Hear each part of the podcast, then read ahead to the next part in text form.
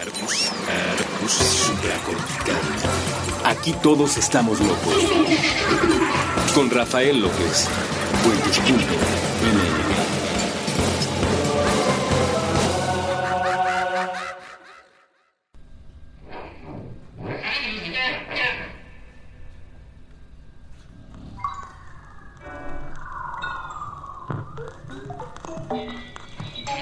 todos y bienvenidos por primera vez a este programa que se llama Supracortical. Yo soy Rafa López y voy a platicar con ustedes antes que nada de qué se trata esto y cómo poder vincular lo que vamos a platicar el día de hoy con la vida de cada uno de ustedes. Estoy un poquito nervioso pero muy emocionado de estar por primera vez eh, dirigiendo este programa y antes que nada pues voy a, a, platicarles un poco de quién soy, de qué va este programa, por qué tiene el nombre que tiene y pues vamos a comenzar. Yo soy médico, estudié medicina en la Universidad La Salle, egresé ya hace algunos, algunos años y después escogí la especialidad de psiquiatría. Eh, es una, es una rama de la medicina muy curiosa porque a pesar de lo que muchas personas piensan sobre la psiquiatría, que hasta la fecha está muy estigmatizada, en mi perspectiva es una de las ramas de la medicina que todavía conservan mucho del humanismo, la frescura, eh, la búsqueda de la novedad dentro de la medicina. A lo largo de los años se ha ido Ay, pues mecanizando mucho la medicina, cada vez más es más común esta visión norteamericana donde una persona llega a una consulta y no es propiamente una persona como tal, sino un enfermo que requiere de una serie de estudios a través de máquinas para llegar a un diagnóstico que te etiqueta para el resto de tu vida y posteriormente pues te darán algún medicamento con el cual aparentemente te curarás, pero como muchas personas lo han considerado puede generar no sé, este, esta sensación de que tanto el diagnóstico como el tratamiento médico lo único que buscan es pues sacarte un poco de dinero o un mucho de dinero y esta es una visión que estamos teniendo a nivel mundial sobre la medicina. La psiquiatría es algo un poco más más curioso, tiene sus bemoles e insisto, a pesar de que mantiene hasta la fecha mucho del estigma que Hollywood ha generado en torno,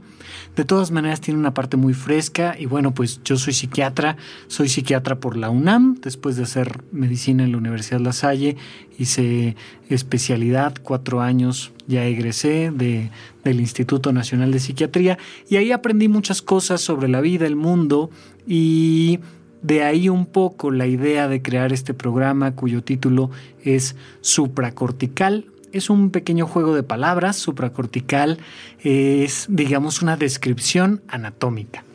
Eh, todos han escuchado, por ejemplo, que las palabras médicas son raras, son confusas y pues sí, sí, sí es cierto, son, son términos mayormente obtenidos de latín, que buscan ser muy precisos en la descripción anatómica de dónde estás. Entonces, por ejemplo, si hablamos de un corte sagital o si hablamos a lo mejor del ventrículo, si hablamos de la pirosis, pues son términos médicos que si no estás muy acostumbrado a ellos, difícilmente sabes bien a qué se refieren.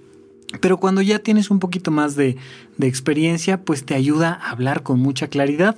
Yo por ahí tenía, tenía un amigo que decía que las palabras médicas no son tan complicadas como la gente cree. Por ejemplo, si tienes eh, eh, miastenia, pues significa que tienes un dolor muscular. Si tienes cefalea, tienes un dolor de cabeza. Y si tienes meningoencefalitis amébica necrotizante, pues entonces sí estás exagerando, pero son cosas que tenemos que aprender y que tenemos que utilizar nosotros los médicos. Y en esta ocasión, bueno, estamos hablando específicamente de una de un área del cerebro que no existe, la, la región supracortical del cerebro, precisamente el jueguito de palabras implica que no existe. Tenemos una corteza cerebral, todos han de haber escuchado alguna vez en la vida sobre la corteza cerebral, y todo lo que está por debajo, inmediatamente por debajo de la corteza cerebral, es lo subcortical. Tendremos otras áreas, por ejemplo, eh, que me da mucho gusto que una parte del cerebro se llame como aquí en puentes, tenemos el puente dentro del cerebro y hay regiones que son parapontinas, por ejemplo. Entonces están al lado del puente cerebral, entonces puede haber cosas que sean parapontinas o subcortical o paraganglionares o ganglionares, etcétera, etcétera. Pero evidentemente la parte más alta de nuestro cerebro es la corteza cerebral y pues no existe algo que sea encima de la corteza cerebral. Eso sería lo supracortical. Pero ¿por qué este programa se llama supracortical? Porque precisamente queremos hablar sí de ciencia, sí de la salud, sí de temas de psiquiatría, pero no quiero ni hacer un programa sobre depresión, trastorno bipolar, esquizofrenia, ni hablar de medicamentos, ni hablar de la salud mental como un clásico psiquiatra, sino que queremos aquí en este programa hablar de ti, de tu sistema de pensamientos, de tus emociones, de tus acciones, pero sobre todo de tus miedos, de tus anhelos, porque estoy hablándote a ti que me estás escuchando con la intención de platicar un poco sobre la felicidad, sobre cómo elevar la calidad de nuestra vida. Y eso pues tiene mucho que ver, si quieres usar un término eh, un poco más religioso con el alma, si quieres usar un término un poquito más occidental, moderno, pues podríamos hablar de la conciencia, si quieres usar un término más clásico podríamos hablar de la personalidad y el ser humano, pero todo eso va más allá de tu cerebro. La propuesta que estamos haciendo aquí en supracorticales, todas las personas somos más que la simple unión anatómica de nuestros elementos. No puede ser que nos consideremos como muchos psiquiatras o muchos neurólogos, como simplemente neuronas, como simplemente neurotransmisores. Hay por ahí eh, desde hace muchos años esta visión de que el amor no es otra cosa que la elevación de la dopamina, que un tipo de adicción diferente, que no somos libres y que todas nuestras conductas y nuestras emociones y nuestras decisiones se basan única y exclusivamente en descargas electromagnéticas, en movimientos de tu bioquímica cerebral.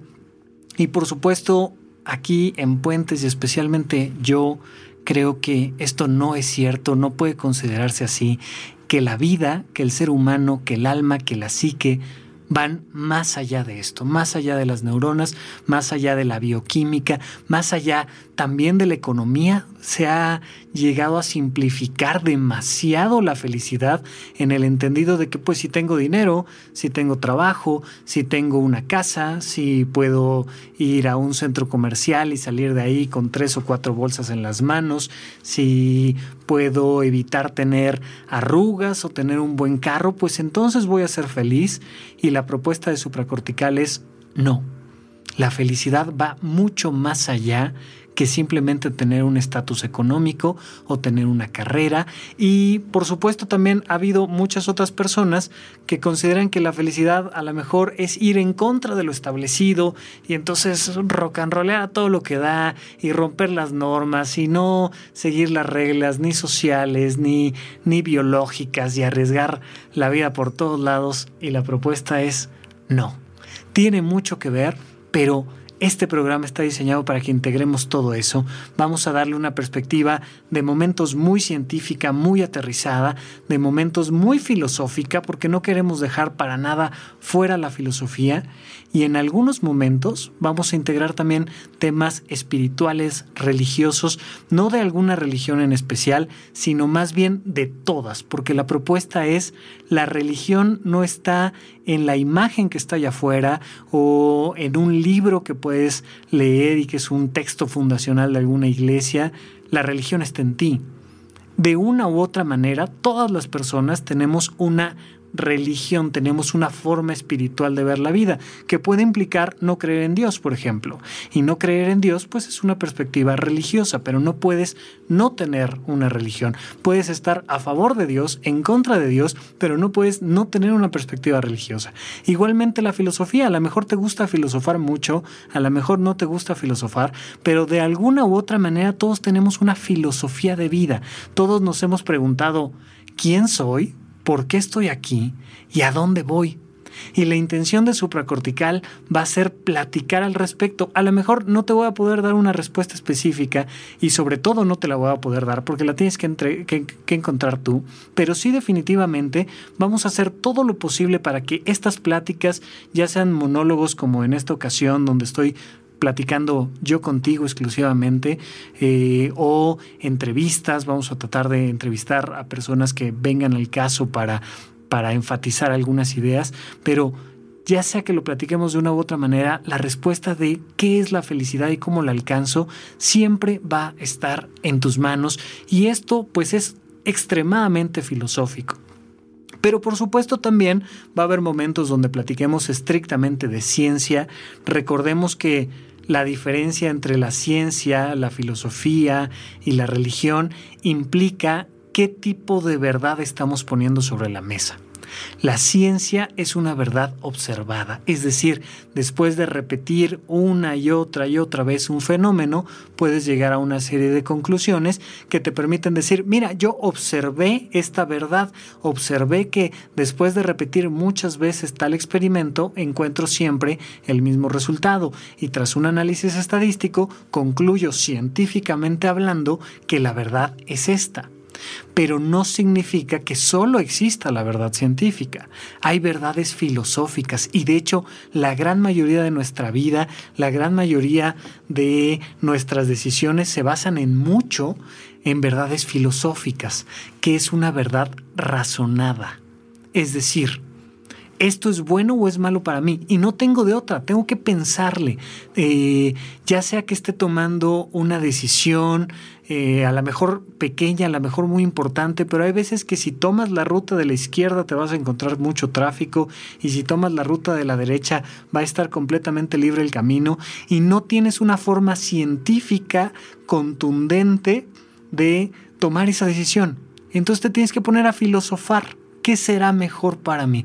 Y no es más que una duda razonada que va a llegar a una conclusión donde vas a decir, bueno, pues para mí la verdad va a ser tomar el camino de la izquierda o de la derecha, yo qué sé. Pero también hay verdades religiosas. Las verdades religiosas no son ni verdades observadas ni verdades razonadas, son verdades reveladas. Las religiones, por lo regular, tienen esta perspectiva del mundo donde te dicen, bueno, es que Dios vino y me dijo, o un ángel vino y me dijo, o una energía, una fuerza, un espíritu. Eh, no solo están estas religiones muy occidentales, sino también tenemos religiones un poquito más de corte oriental o prehispánico, por ejemplo, donde el gran Dios pues es la madre naturaleza o es el cosmos o es algún tipo de energía o algún tipo de deidad diferente, pero siempre la sensación es algo me lo reveló. Y estoy seguro que a lo mejor en momentos muy importantes en tu vida, a lo mejor otros no tanto, pero te has de haber topado con un momento donde sientes que te llegó la verdad. Y hay una sensación, por decirlo en términos poéticos, en el corazón, donde dices, es por aquí tengo que tomar esta decisión. Y no es que me haya puesto yo a razonar esa decisión, sino que simplemente fue una epifanía que llegó de golpe e impactó directamente en mi conciencia y me permitió, me permitió comprender que había llegado yo a la verdad. Sea porque escogí una carrera, sea porque decidí tener una relación de pareja con alguna persona en, en, especial, sea porque en algún momento decidí hacer un viaje, ver cierta película, tener alguna experiencia, pero esto que llaman la experiencia religiosa, donde de repente llega de golpe el impacto y te das cuenta muy, muy certeramente adentro de ti que estás tocando la verdad, la verdad de tu propia vida. Y la religión, por tanto, nos da esta verdad revelada. Bueno, vamos a platicar aquí en supracortical sobre todas estas verdades y cómo irlas incorporando, cómo de repente es muy importante tener una perspectiva científica sobre cómo elegir mi vida, cómo, cómo llevarla a cabo, cómo saber si estoy haciendo las cosas bien, pero de repente darle mucho peso a la verdad razonada, a la filosofía, para saber si estoy haciendo lo que me toca hacer. ¿Por qué? Porque muchas veces vivimos en un mundo que nos condiciona y donde ya ni siquiera nos, nos cuestionamos si lo que estamos haciendo realmente es lo que queremos y entonces pues como voy creciendo, pues tengo que escoger una carrera y entonces escojo una carrera y como ya me metí a esa carrera, pues tengo que terminar esa carrera y como ya la terminé, pues tengo que meterme a trabajar en un lugar donde me paguen adecuadamente y de repente tengo una pareja y como ya tengo pareja, pues ahora voy a tener un hijo y, ya ni siquiera nos cuestionamos qué cosas son buenas o malas para nosotros, qué cosas valen la pena poner en tela de juicio y aquí vamos a enfatizar mucho sobre la libertad de ir en búsqueda de tu propia felicidad. Especialmente hoy vamos a platicar sobre la zona de confort y esta, este terminajo que ha tenido un poco más de auge a, últimas épocas en nuestra sociedad. Hay por ahí algunos videos muy interesantes, uno en especial que me gusta mucho con dibujos como hechos a mano que pondremos en la bitácora para que ustedes tengan la oportunidad de revisar, pero esta zona de confort tan llevada y tan traída y tan a veces malentendida, que a veces se ve como algo bueno, a veces se ve como algo terrible y como algo que no hay que tener nunca y entonces hay que estar rompiendo todo el tiempo el confort. Hoy vamos a platicar especialmente de la zona de confort mientras seguimos hablando un poquito más de, de este, de este programa, pero antes de llegar a eso voy a platicarles un poco más de mí porque la intención es que tú que me estás escuchando te sientas un poquito acompañado si es que tú así lo quieres hacer y sepas quién es la persona que está detrás del micrófono. Algún día me encantará tener sesiones en vivo para que conozca a las personas que, que me escuchan, pero de momento pues tú que me escuchas, que te lo agradezco muchísimo, quiero platicarte un poco más. Aparte de ser médico, que sí lo soy, aparte soy actor de teatro, soy fotógrafo y soy algunas otras cosillas por ahí que, que me gusta mucho, que ya les iré revelando y lo comento por algo muy importante. Cuando yo entré a la carrera de medicina, yo entré a un grupo que tenía más o menos unos 30 alumnos. De esos 30 alumnos, al menos unos 20 o 25, es decir, la gran mayoría de ellos, tocaban el piano, o cantaban, o eran actores, o les gustaba la pintura y pintaban, o quizá a lo mejor lo suyo era hacer ejercicio, pero corrían maratones y hacían muchas cosas. Tal vez sea algo más del tipo de carrera que yo elegí, tal vez no sea algo muy relacionado con tu propia vida, pero para cuando terminé la carrera, solo habíamos dos o tres que seguíamos haciendo cosas que antes nos apasionaban, como el teatro, como la música, como eh, diferentes actividades artísticas, recreativas, deportivas, porque ya la mayoría de ellos había pasado de ser un chico con mucho entusiasmo a ser simplemente una persona que estudiaba medicina. Y la mayoría de las personas que yo he ido conociendo, muchos que llegan a mi consultorio, muchos otros que son amigos míos, conforme va pasando su vida, van acotando sus posibilidades. De ser alguien que puede mucho, que puede disfrutar mucho, se van convirtiendo cada vez más en personas que hacen una sola cosa o dos. Y a veces eso que haces, a lo mejor si, te has topado con algún médico que ya se le olvidó que esto de atender personas era su vocación, te habrás dado cuenta del gran impacto que tiene perder el gusto por lo único que haces ocho horas diarias. Te voy a hacer esta pregunta y espero no duela mucho para todos los que me están escuchando, pero te voy a hacer esta pregunta. ¿Te encantan los viernes y sufres los lunes? ¿Hay algún problema entonces con tu vocación y con tu zona de confort? Espero, espero de verdad de todo corazón que tu respuesta haya sido, no, por supuesto que me encantan los viernes, pero también me encantan los lunes. Eso sería lo mejor que me encantaría que hayas respondido.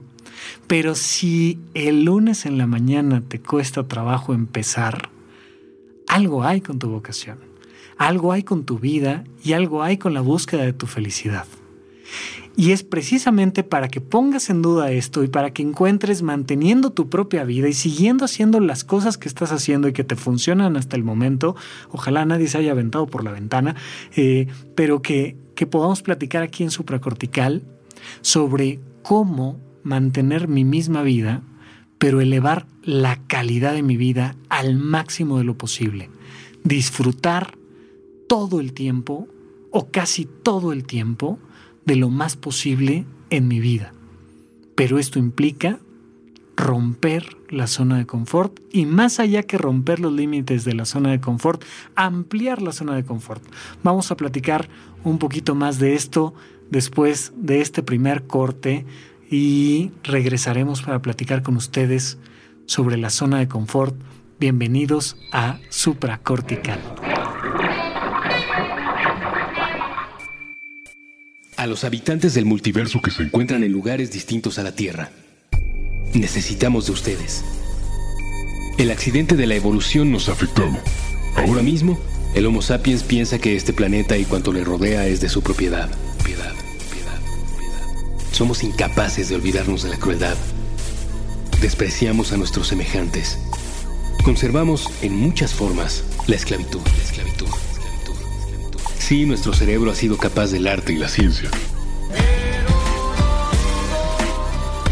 También hemos inventado la desigualdad y el odio. Estamos obsesionados con el tema de las clases sociales. Tendemos a hablar de los otros mediante etiquetas. Hemos diseñado un sistema donde la desgracia ajena nos resulta benéfica. Pero imaginen cómo cambiaría todo si ustedes, habitantes de otro universo, galaxia o planeta, nos demostraran que no somos únicos ni especiales. Un solo contacto sería capaz de transformar cuanto pensamos acerca de todo. Ni siquiera tendrían que acercarse demasiado a nuestro aire contaminado. Así que, si están allá afuera, si están allá afuera, si existe alguna forma en que su tecnología sea capaz de recibir y decodificar estas palabras, envíen un mensaje de vuelta.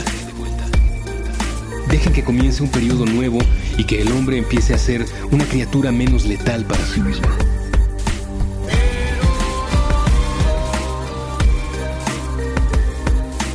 Es importante, importante y es urgente. Un mensaje de puentes.ml para la vida más allá de la Tierra.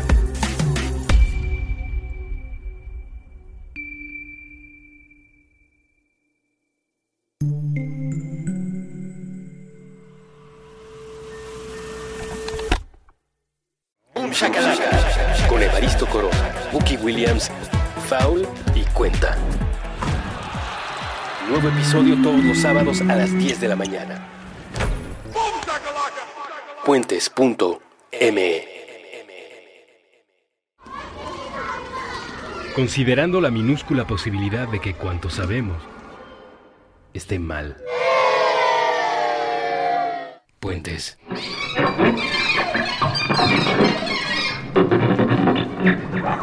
Bienvenidos nuevamente, estamos aquí en este nuevo programa titulado Supracortical.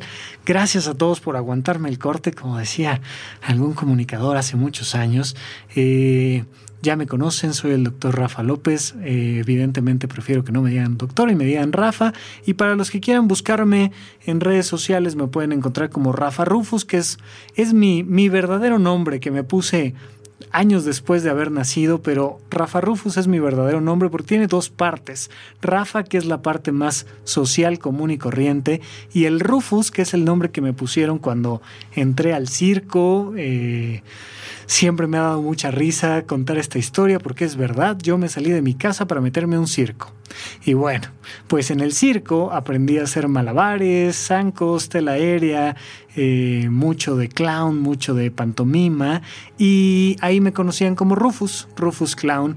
Entonces pues lo lógico era que si estas dos partes en mi vida se fundían, pues yo iba a ser Rafa Rufus. Eh, me pueden encontrar en Twitter como arroba rafarufus con doble R en medio y la primera letra con mayúscula. Ahí estaré con mucho gusto de escucharlos, platicar con ustedes, comunicarme y que tengamos un contacto más cercano por si alguno de ustedes quiere buscar este contacto en las redes. Entonces, la zona de confort. Vamos a hablar específicamente de la zona de confort. Por favor, lo voy a repetir una y otra vez a lo largo de todos estos programas, todos estos episodios. Somos animales. Que no se nos olvide. De repente se nos llega a olvidar y creemos que el ser humano es una especie de Dios todopoderoso, una cosa como muy diferente del cosmos. No, somos parte del cosmos, estamos hechos literalmente de polvo de estrellas, eh, muchos de los, de los elementos químicos que hay en, corriendo por tu sangre, eh, mucho de lo que hay en la hemoglobina, por ejemplo, viene directamente del núcleo de estrellas que explotaron hace miles de millones de años. Y de ahí pasamos una serie de procesos de evolución hasta que en el planeta Tierra se empezaron a generar los animales y dentro de los animales los mamíferos y dentro de los mamíferos los, los primates y somos una especie de chango básicamente. Como somos una especie de chango y siempre lo voy a, lo voy a enfatizar, tenemos que cubrir necesidades básicas biológicas como changos que somos y tenemos necesidades emocionales tal cual relacionadas con nuestra biología más básica. La zona de confort tiene mucho que ver con esta biología. La zona de confort tiene que ver con el miedo a lo desconocido, porque todos los animales tienen miedo a lo desconocido. Todos los animales tienen una programación instintiva que te permite descubrir para qué eres mejor y arraigarte en el uso de esas herramientas y para qué no eres bueno y alejarte de esas circunstancias. Vamos a pensar, a, nadie se le ocurriría, por ejemplo, un, no sé, un león cuya idea de supervivencia sea treparse a las ramas de los árboles y comer este, almendras. Pues por supuesto que no, es un león, trae un código genético instaurado que le enseña que tiene una manada, que le enseña que tiene garras, que le enseña que tiene colmillos y dentro de sí pues va a tener todo este esta programación genética que va a decir, bueno, pues si estos son mis lados fuertes, voy a hacer lo mejor que puedo hacer, que es eh, cazar una cebra, por ejemplo. El ser humano es un animal sí particular, sí muy diferente a todos los demás en el planeta Tierra, porque tiene este gusto innato dentro de su misma genética y dentro de sus mismos lados fuertes, está este gusto innato de ir más allá de los límites. Y eso es lo que nos ha convertido en la especie, por un lado dominante, por otro lado la más peligrosa del planeta Tierra, porque nunca sabemos qué va a ser un ser humano. El ser humano no nació para volar y vuela el ser humano no nació para conocer las profundidades del mar y lo ha hecho. ¿Por qué? Porque siempre va rompiendo los límites de su zona de confort y esto es parte de la naturaleza que tenemos todos los seres humanos. Pero la zona de confort también es parte de nuestra naturaleza, la búsqueda de estas partes más fuertes que tenemos y no movernos de ahí. Entonces se genera esta dualidad entre quiero siempre estar seguro y no enfrentarme a lo desconocido y al mismo tiempo quiero enfrentarme a lo desconocido, eh, romper mis límites, ir más allá, ver qué más hay del otro lado. Y esto genera una dualidad muy curiosa. ¿Por qué les digo esto? Porque el resto de los animales en el planeta Tierra no tienen esta necesidad de romper su zona de confort. No lo necesitan. Pero nosotros sí no va a haber ningún lagarto que vaya a buscar ir más allá de lo que le es natural. Por tanto, los animales suelen no tener estos traumas psicológicos de preguntarse quién soy, y a dónde voy y qué quiero. Sería muy divertido imaginarnos a este mismo lagarto en un, en un diván de psiquiatra diciendo, es que la verdad yo quería ser mariposa. ¿Estamos de acuerdo? No, no va a pasar. Es algo que no va a suceder. Solo nosotros tenemos esta confusión. Y por más que alguien nos explique, oye, bueno, pues mira, resulta que eres un chango, eres un tipo de chango y tienes que cubrir tales necesidades básicas, siempre nos estamos preguntando, es que quién soy, y es que qué quiero, y es que a dónde voy. Y a la hora que dices, bueno, ya sé, que, ya sé quién soy, ya sé qué quiero, ya sé a dónde voy, ajá, ahora viene el tema de, ahora hazlo. Porque estás tan amarrado no solo a tu zona de confort, sino a la zona de confort de todos los demás para empezar tu familia, tus colaboradores de trabajo, la sociedad misma, que cuesta mucho trabajo romper los límites. La intención es que empecemos a crear un puente entre tu zona de confort y el área desconocida. Es mucho más lógico pensar en que se va a ampliar tu zona de confort y no que la vas a romper. ¿Qué es la zona de confort? Es todos esos pensamientos, acciones y emociones que tienes todos los días de forma automática y te permiten obtener buenos resultados. Date cuenta, hoy en día prácticamente piensas lo mismo todos los días. Ante una perspectiva política, ante una perspectiva social, ante una perspectiva económica, pero no solo eso, piensas casi siempre lo mismo de tu papá, de tu mamá, de tus hermanos, de tus colaboradores del trabajo. Es muy, muy curioso, muy divertido ver cómo todos los días la gente se queja del mismo tráfico. Y todos los días se quejan igual. Y todos los días dicen, ah, no puede ser, este tráfico. Y piensas lo mismo y además llegas al trabajo y te quejas del tráfico. Y entonces te quejas con la misma persona, el mismo colaborador de trabajo, del mismo tráfico. Y usas los mismos argumentos, ya sea que le eches la culpa a los políticos, ya sea que le eches la culpa a la sobrepoblación, ya sea que le eches la culpa que no te puedes parar temprano, ya sea que le eches la culpa a lo que quieras. Pero normalmente el discurso que tienen tus pensamientos es el mismo.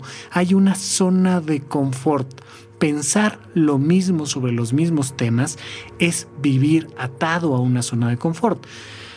Estoy seguro que habrás convivido con más de un adulto que simplemente te dice, no, yo de eso no sé.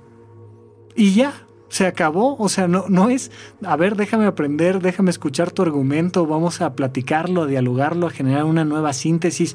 No, es simple y sencillamente, yo de eso no sé, yo de eso no entiendo, a mí no me hables de estas cosas.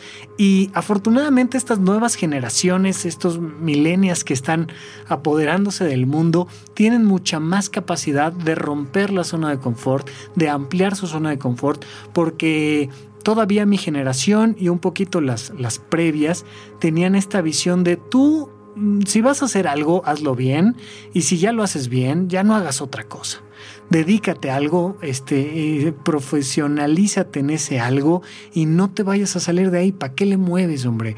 Dedícate a ahorrar, dedícate a, a tener un trabajo estable, a recibir tu cheque mensual y la vida va a salir adelante. Esta es una perspectiva que se generó mucho en Estados Unidos después de la Segunda Guerra Mundial, donde la, la intención era reconstruir el país. ¿Y qué mejor forma de reconstruir el, país que a base de obreros? Entonces, pues tú te podías meter a trabajar una fábrica fábrica y tener tu cheque mensual y con eso tu familia iba a estar bien y no pasaba nada. Socialmente hablando era una muy buena idea profesionalizarte en X o Y tornillo y no salirte de ahí y no moverle, pero la vida va cambiando. Porque es muy importante que platiquemos de la zona de confort? Porque por más que quieras, nadie puede permanecer mucho tiempo en su zona de confort. Voy a platicarles, voy a dejar esto tantito de lado para meter un, pequeño paréntesis sobre la lectura en frío y luego lo voy a vincular. Hay muchas personas que son charlatanes que se dedican a leer el futuro de una, de una manera muy charlatana.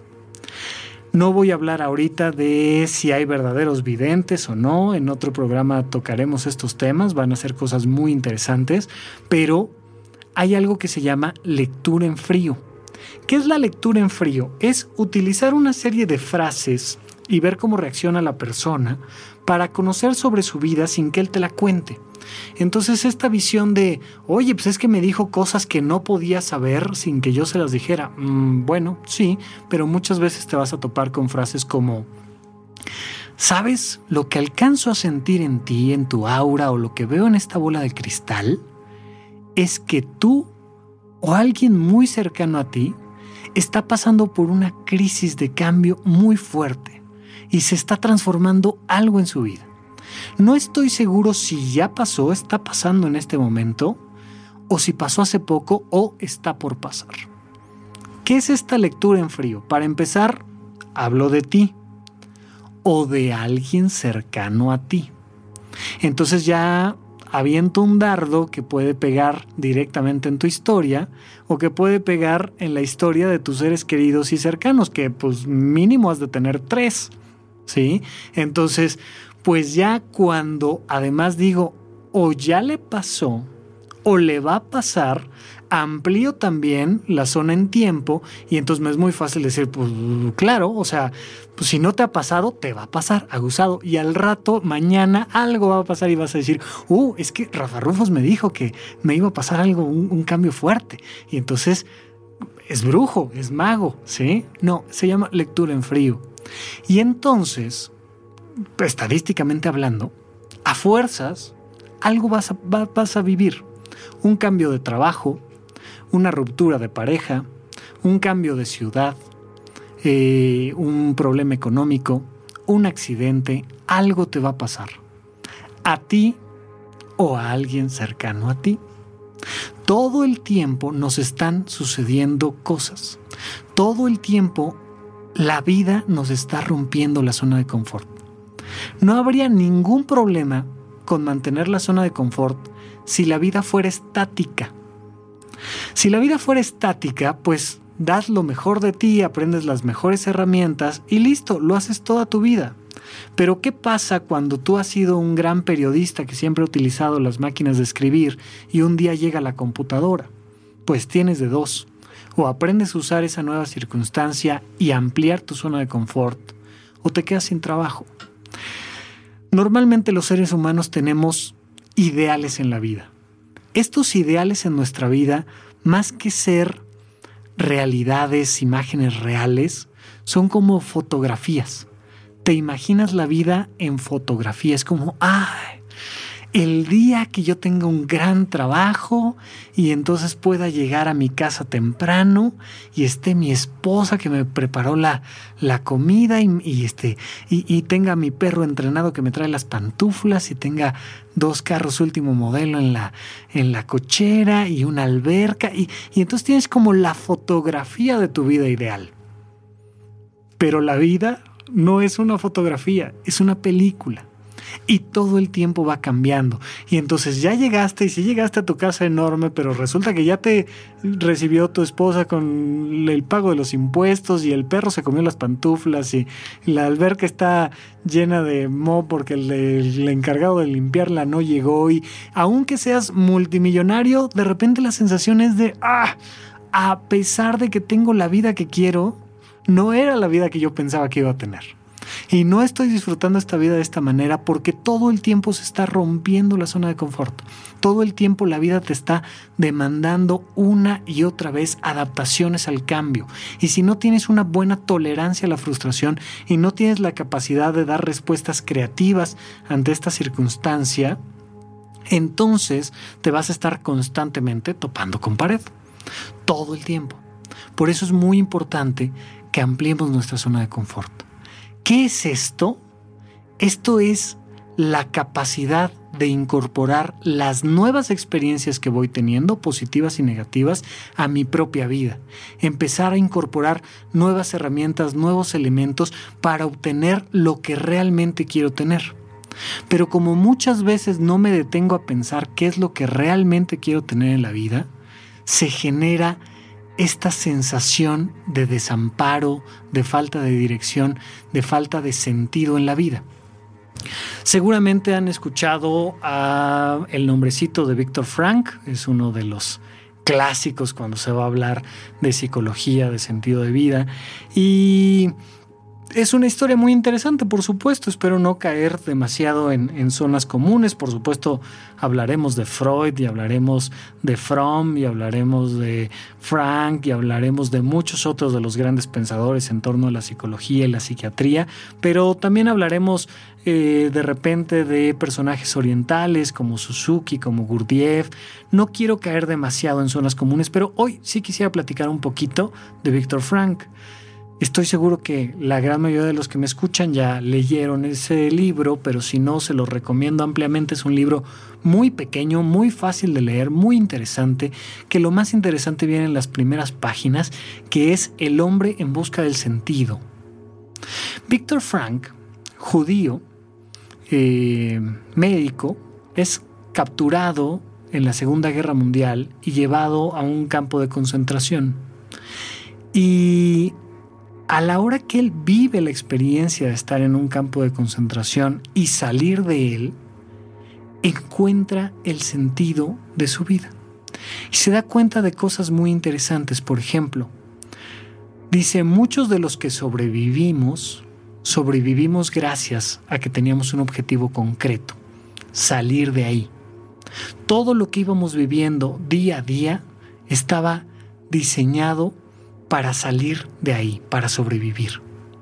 Las mejores personas, dice Víctor Frank, no sobrevivieron. Los que se preocupaban más por compartir el alimento, por ser empáticos, por ser buenas personas, muchos de ellos no sobrevivieron. Por tanto, dice Víctor Frank, mi intención no es decir que las buenas personas eh, no sobreviven porque son tontas o que los que sobrevivimos lo somos porque somos listos, sino simplemente es algo que yo observé. Una vez que Víctor Frank sale del campo de concentración, empieza a arraigar una técnica terapéutica que se llama logoterapia, que te hace una pregunta central y fundamental. ¿Por qué no te suicidas? Y así, primera sesión, imagínate, llegas deprimido, ay, es que mi novia me cortó y entonces estoy triste y este, estoy al borde del divorcio, me acaban de correr del trabajo, lo que tú quieras. Primera sesión. Te sientas en un sofá muy agradable con el superterapeuta Víctor Frank, creador de la logoterapia, y te dice, oye, deja de estar llorando y suicídate, hombre. Haznos la vida más fácil, ¿para qué perdemos aquí el tiempo? ¿Por qué no te suicidas? Era la gran pregunta.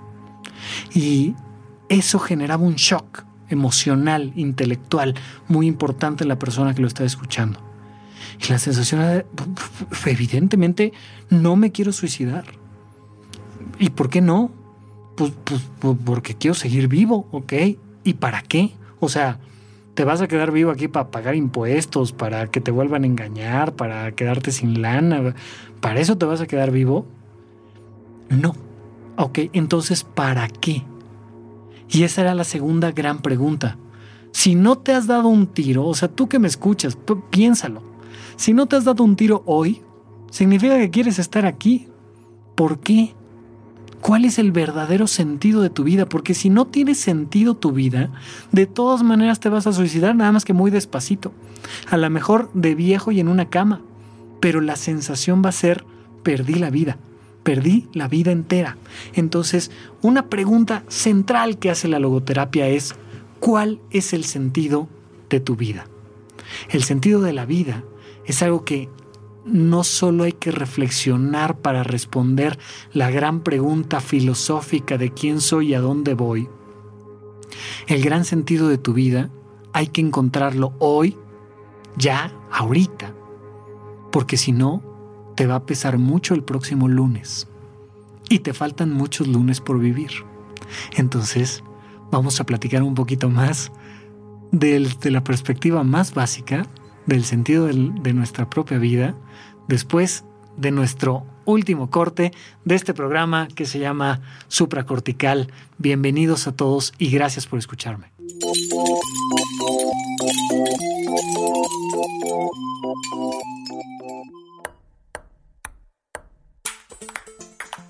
Prestar pensamientos, pelotear partidos, platicar películas, palidecer por placer, pintar paisajes públicos, postularse para Padawan, pasear por planos paralelos, percibir pequeñas partículas, por palabra procrear planetas para par, progresar por plataformas pixeleadas, pulir parlamentos, proteger paraísos, pa, pausar.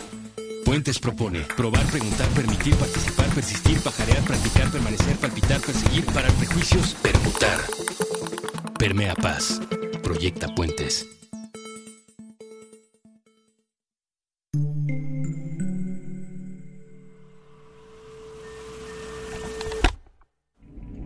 Alianza Rebelde. Conversaciones sobre una galaxia muy, muy lejana. Con Julio, Ruso y Boludo. Todos los viernes nuevo episodio a las 9 de la noche. Puentes.m. Ingeniería mental para mantenernos cerca. Puentes.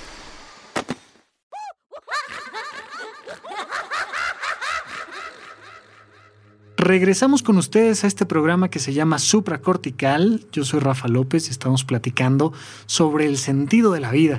Me siento muy filosófico, este tú que me estás escuchando por primera vez, a lo mejor espero no generarte esta sensación de, de que me las quiero dar de el todo de la vida y de la felicidad. No es así. Tú que me estás escuchando, quiero comentarte. Yo también estoy muerto de miedo aquí viviendo este proceso de abrir un nuevo programa, de, de exponerme a que esto sea un rotundo fracaso. La vida siempre nos genera estos miedos y salirnos de la zona de confort, como crear un nuevo programa donde donde se nos está abriendo la puerta con grandes oportunidades, donde hay muchas personas que están pues gustosas y al mismo tiempo muy expectantes de que nos vaya bien, eh, genera muchos miedos. A veces andamos cargando lo que nuestra familia quiere y cree de nosotros, a veces estamos cargando eh, nuestros propios miedos, nuestro propio miedo a la derrota, al fracaso, al rechazo. Y hoy yo estoy viviendo este proceso. Estoy seguro que tú o alguien cercano a ti está pasando por una crisis y que está teniendo una serie de miedos. Y puede ser una buena crisis, ¿eh? Déjenme platicarles. Yo, más que alguien a quien Puentes haya escuchado en otro lado y dicho, oye, este muchacho es bueno, tráetelo para acá. No, yo soy fan de Puentes y llegué aquí por el programa del chiste del sofá del maestrísimo Andrés Vargas Russo. Me invitó, me encantó, eh, tuvimos la oportunidad de platicar y más hice yo la petición de tener una oportunidad como esta y un lugar tan profesional que está teniendo una visión tan padre como lo está haciendo Puentes, me está abriendo las puertas y por supuesto que me da miedo. Por supuesto que me da miedo fracasar, por supuesto que me da miedo eh, que las cosas no salgan bien, que a la gente no le guste el programa y no me escuchen. Me da miedo. Pero si no te enfrentas a los miedos, los vas a padecer toda tu vida. Entonces, bueno, pues así como esto, en muchas otras ocasiones he roto la zona de confort y la he ampliado y pues por eso estoy platicando hoy contigo de esto y vamos a platicar específicamente entonces de cómo ampliar la zona de confort. Porque ya platicamos, ¿qué es la zona de confort? Es este ámbito de mi sistema de pensamientos, de mis emociones y de mis acciones que me permiten vivir en una vida rutinaria que no me pide más.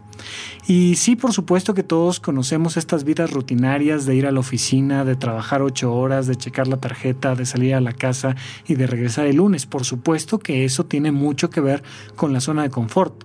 Pero a lo mejor si eres hippie, dark, rockero, lo que tú quieras, también tienes una zona de confort.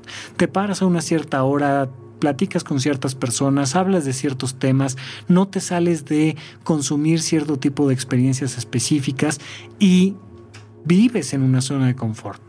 Todos de alguna manera tenemos una zona de confort y tenerla es algo positivo. Significa que has encontrado buenas herramientas en ti que te permiten dar lo mejor de ti. Eso de ninguna manera puede ser algo negativo, para nada.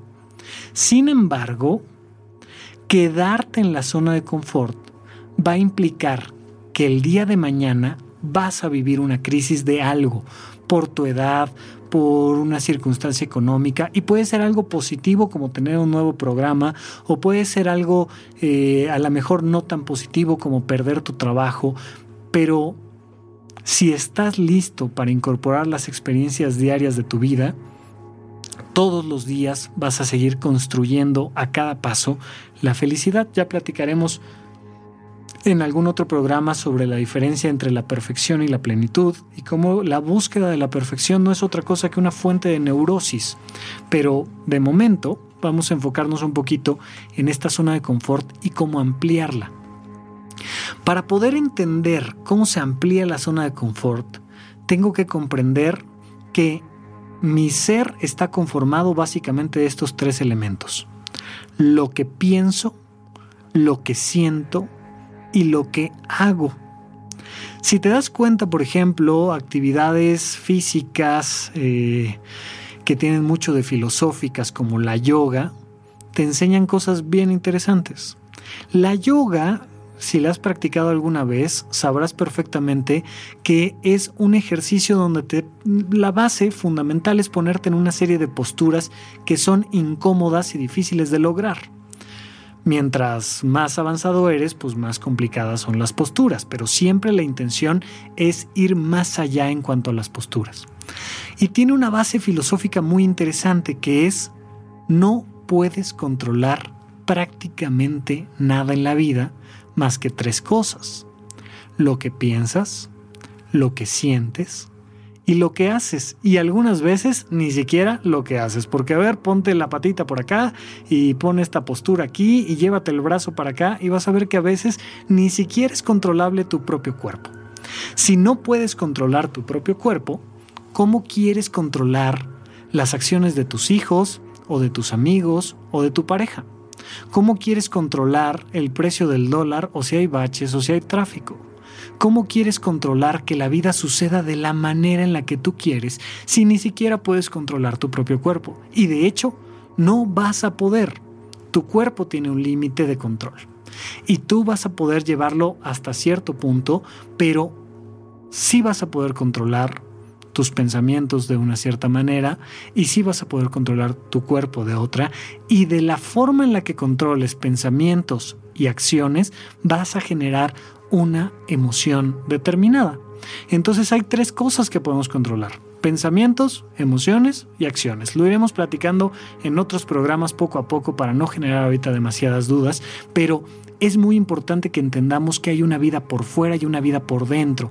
Esto que la película intensamente representó de forma gráfica, clara, de una manera muy bonita, muy creativa y muy divertida, que es llevamos un mundo por dentro, llevamos un mundo emocional por dentro y dependiendo de lo que le pasa a nuestras emociones, vamos a dar una respuesta a los estímulos externos. Bueno, si entendemos que hay un mundo interno y hay un mundo externo, los pensamientos, determinan mi mundo interno y las acciones determinan mi mundo externo.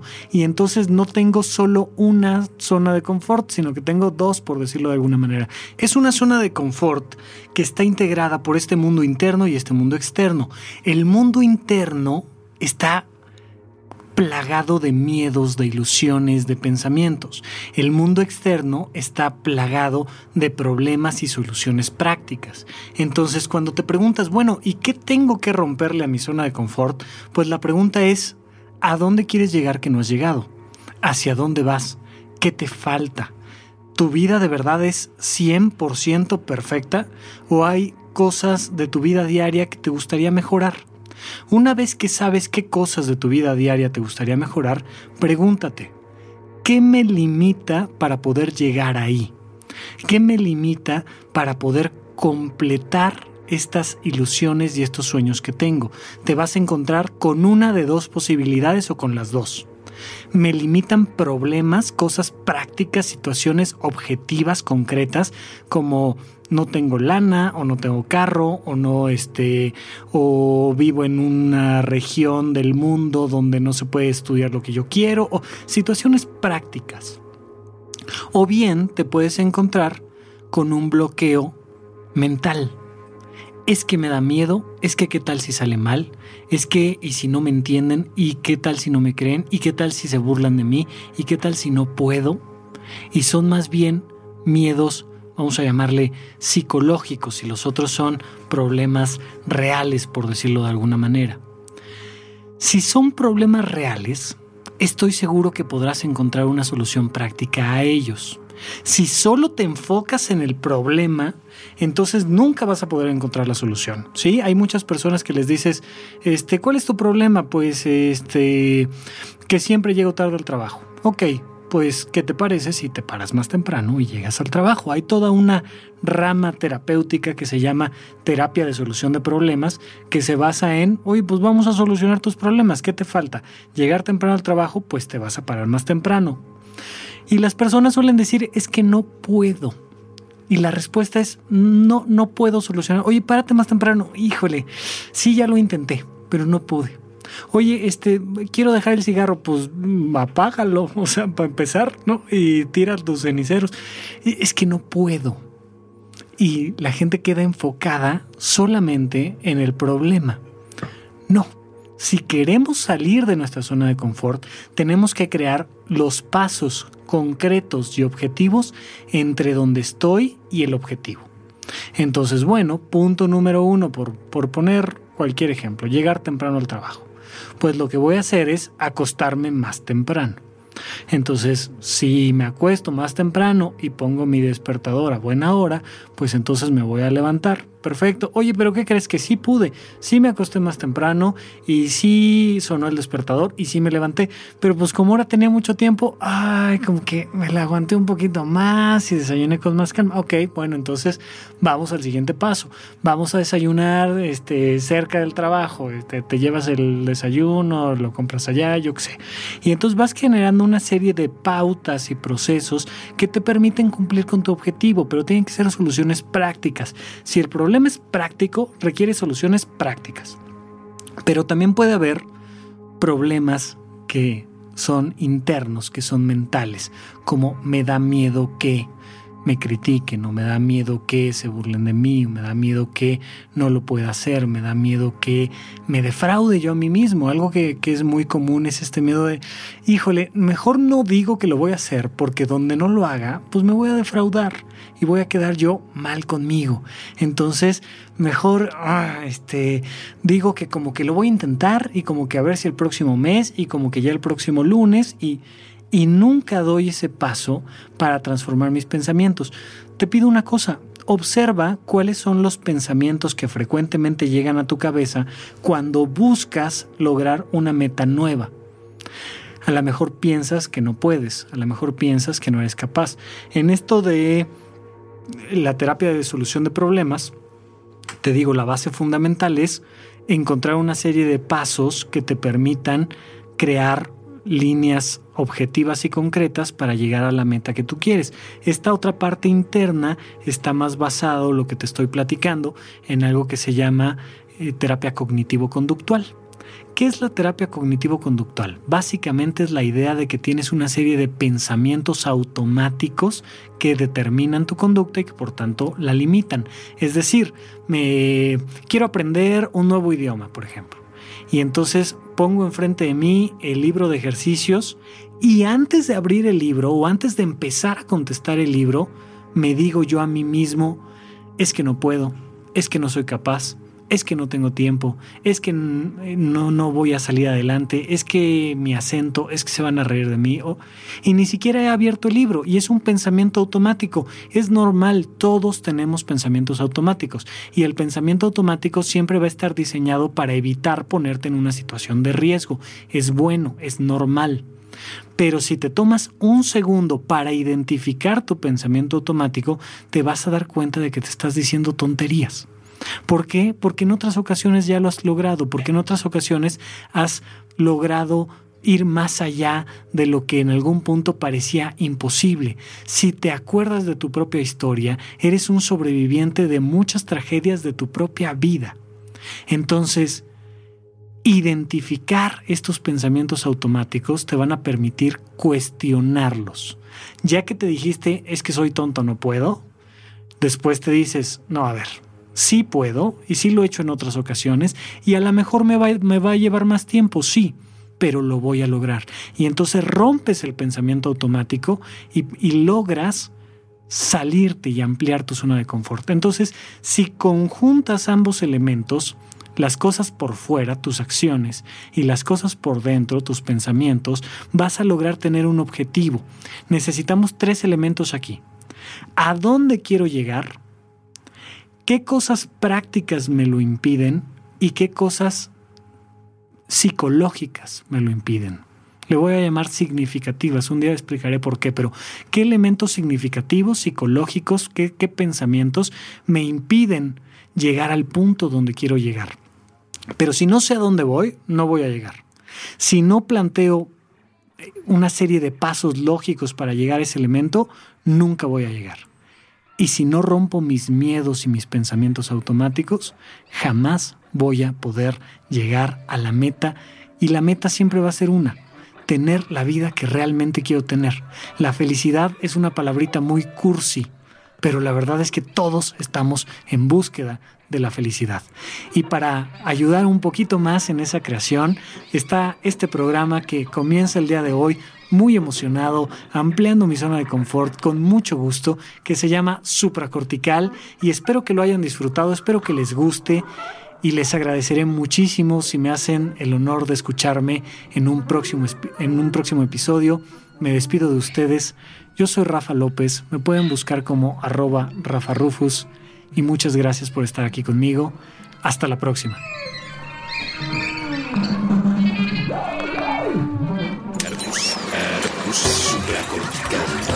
Aquí todos estamos locos. Con Rafael López.